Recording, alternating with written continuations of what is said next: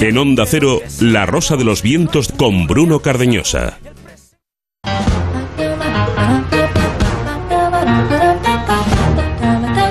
El callejón del escribano.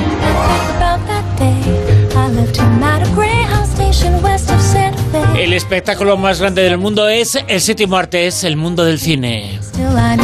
Y aquí en La Rosa de los Vientos eh, tiene un sello en el callejón. José Manuel Escribano. José Manuel, muy buenas, ¿qué tal? Hola, buenas noches, Bruno. ¿Qué tal? José Manuel, llevamos contigo, yo creo, bueno, va a ser casi dos años ella. Semana tras semana, siguiendo cómo está la tequilla. La semana pasada Sí, nos sí. eh, diste una buena noticia que tenía que ver y que tiene que ver, yo creo que mucho con el estado de ánimo de la sociedad española. Más eh, taquilla, más estado de ánimo, mejor estado de ánimo, más eh, dispuestos a mirar de cara al futuro. La semana pasada nos contaste muy buenas eh, noticias y esta semana, bueno, ha bajado un poquito, pero siguen siendo buenas noticias, ¿no? Sí, sí, hombre, yo creo que es eh, eso de recoger beneficios, ¿no? Como, Sí. como en la bolsa, cuando hay un subidón y tal. No, ha bajado un 10, un 11%, pero se ha quedado en el fin de semana pasado en 4.700.000 euros. Eh, no es que sea mucho, pero para estos, eh, estos trances que estamos viviendo, pues no está mal, no está mal. Bueno, sigue de líder el Uncharted este, lleva ya 5 millones, casi 800 mil euros, ¿no? Pero la mejor entrada, fíjate, ha sido la de Muerte en el Nilo, la película Un nuevo Poirot, ¿no? Que nos trae Kenneth Branagh, 830 mil euros, casi en, en 360 pantallas, lo que da un promedio de 2.300 euros por sala, que no está nada mal en los tres días del fin de semana. Y bueno, el buen patrón, pues sigue portándose muy decentemente. Está ya cerca de los 4 millones de euros. Va a ser de esas películas españolas que de goteo, de poquito a poco, pues se va acercando a una taquilla ya medianamente aceptable, ¿no? Yo creo que ahí ya están cubriendo gastos por lo menos, ¿no? Que muchas películas no lo pueden decir. El Buen Patrón es una película que ha sido multipremiada y que está recogiendo también eh, beneficios. Y aquí, como siempre, en el Callejón hemos apoyado siempre, siempre las eh, promesas, el futuro. Ahora vamos a hablar de una de ellas, alguien que puede ser muy importante en el día de mañana.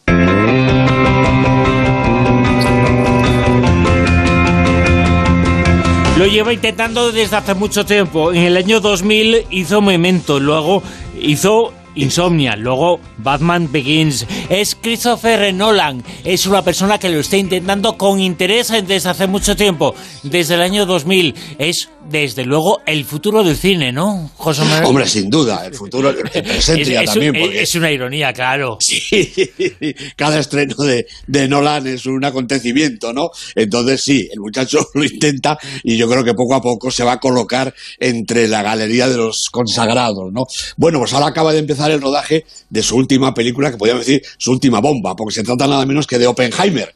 Oppenheimer, que cuenta la historia, claro, del famoso eh, físico Julius Robert Oppenheimer, considerado uno de los padres, si no el principal, de la bomba atómica, ¿no?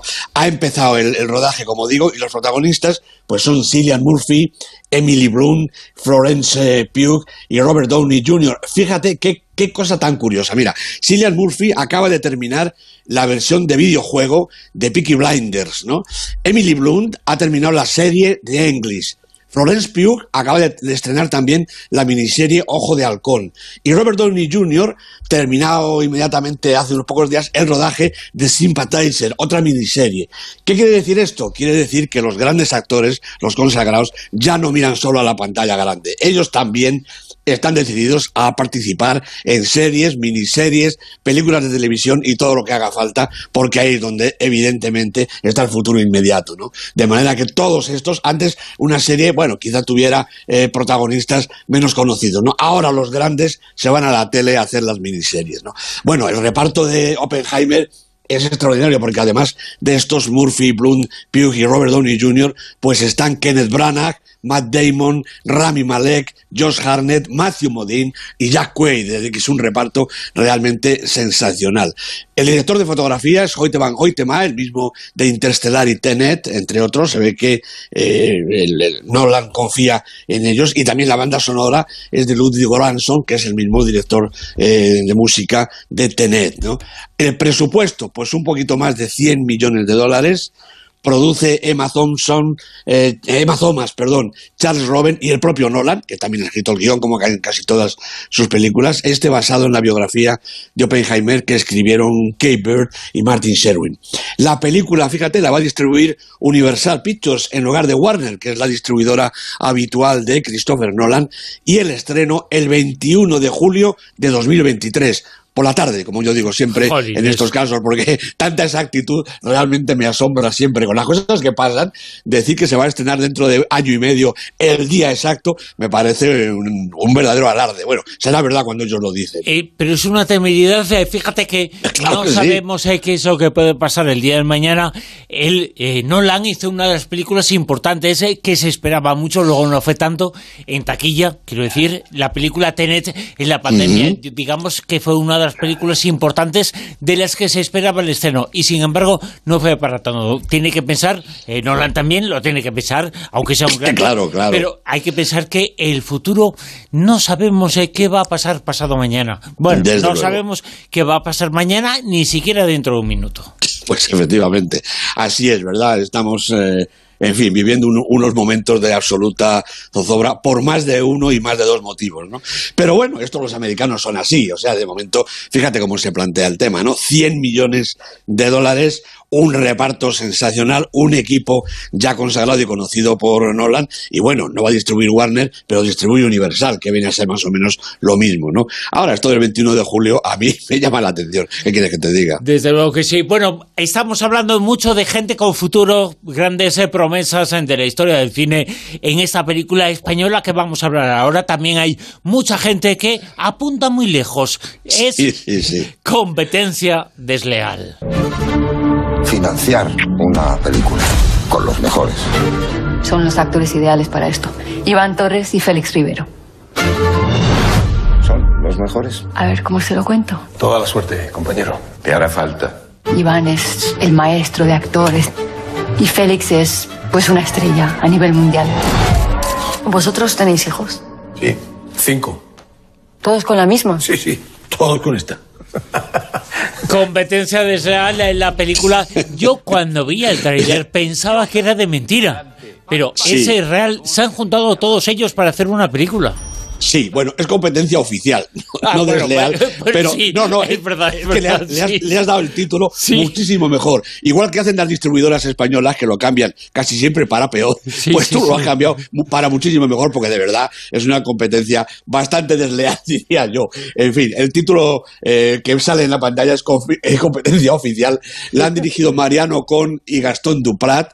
La producción es de Roures, de, de Jaume Roures, y el guion de los propios directores, Mariano Con y Gastón Duprat, junto con Andrés Duprat. Los protagonistas, pues estos chicos que, como tú dices, están empezando. Penélope Cruz, Antonio Banderas y Óscar Martínez. Bueno, los directores, que son argentinos, Mariano Coni y Gastón Duprat, son una dupla, como, como dicen ellos los argentinos, una dupla de guionistas, productores, también actores y directores que han hecho juntos, eh, aparte de otros numerosos proyectos de televisión, pues cuatro películas, El artista, El hombre de al lado, Querida, voy a comprar cigarrillos y vuelvo, y El ciudadano ilustre. Duprat, por su parte, dirigió en solitario mi obra maestra en el año 18, y Cohn hizo lo mismo con 4x4 en el 19. Pero la sensación es que son un verdadero equipo, que además se basa en colaboraciones frecuentes con determinados intérpretes como Oscar Martínez, por ejemplo. Bueno, Competencia Oficial se presentó en Venecia y después en San Sebastián, yo creo que con buena acogida, sobre todo para ser una comedia feroz que dinamita el mundo del cine, precisamente, y sus estrellas porque de eso va. Bueno, un magnate de la industria farmacéutica que desea pasar a la posteridad como productor de una gran película, la mejor de la historia, si pudiera ser. Y para ello le dicen, pues basta con contratar a una importante y muy artística directora y a los actores mejor considerados de la pantalla.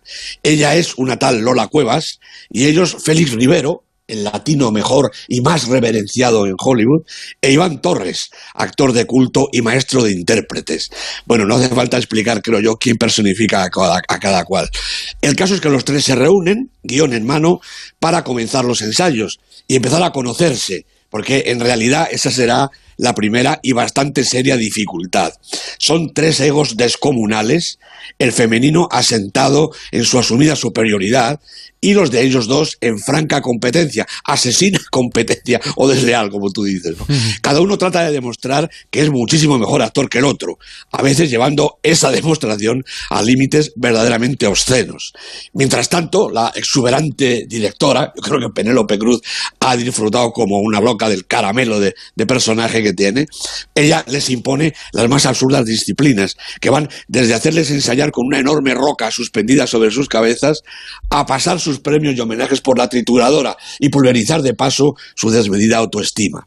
Bueno, Penélope y Banderas y Martínez se entregan a la causa con fervor, aunque por momentos roce el disparate. Con y Duprat han trabajado distintos géneros, algunas veces cercanos a la comedia, pero nunca habían realizado una caricatura de semejantes dimensiones. Una caricatura siempre es un dibujo que exagera las proporciones y los ángulos más relevantes, pero la verdad es que se puede hacer con pluma fina o con brocha gorda. Y aquí han optado por la sobredimensión, lo que en algún momento, como los ya citados, o el tiránico besuqueo al que someten a la pobre Irene Escolar, caen de lleno en lo surrealista. La cuestión entonces es saber si el tono, el estilo y la narrativa funcionan en la pantalla. Bueno, pues yo creo que sí, porque lleguen más o menos al espectador las ocurrencias de estos tres, porque las demás figuras solo acompañan discretamente, lo que sí hay es una evidente coherencia interna entre lo que vemos, cómo lo vemos y por qué lo vemos.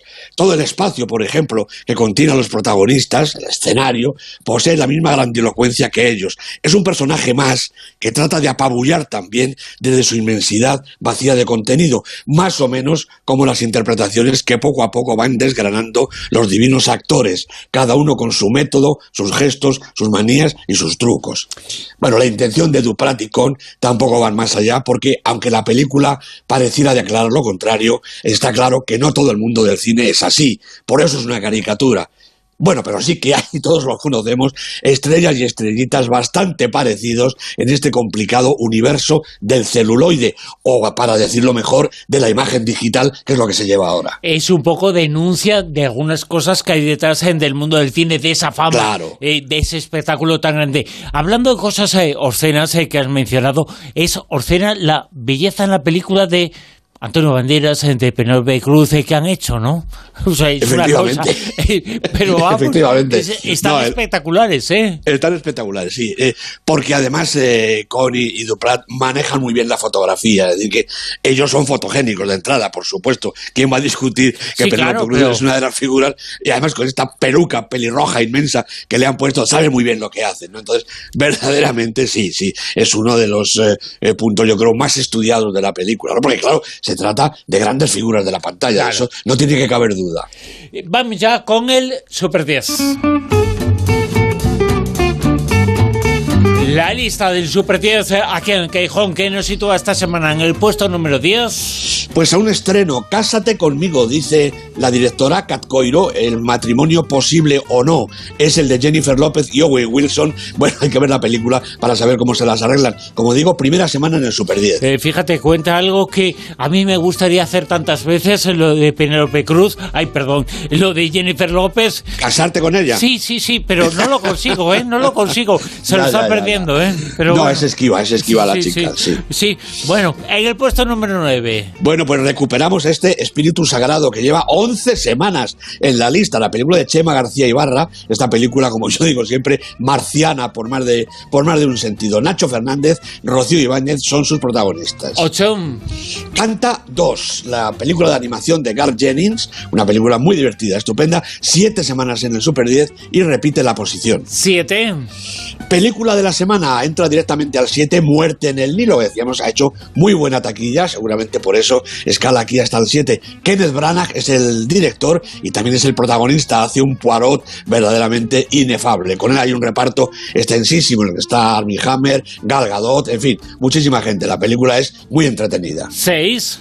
Mike Sabel, ¿cómo aguanta nuestra película favorita del año? 22 semanas en el Super 10, la película de Iciar Boyaín con Blanca Portillo y Luis Tosar. 5. Uncharted, la película taquillera del momento, esto que es un auténtico videojuego. Ruben Fraser es el director y Tom Holland, el chico Holland, el chico maravilla de Hollywood en este momento, el protagonista. Cuatro. El buen patrón. Repite la posición después de ocho semanas, situada ya en lo alto de la lista, la peli de Fernando León de Aranoa, todos los Goyas, eh, casi todos para, para ella, con Javier Bardem y esta estupenda debutante Almudena Amor. Puesto número tres.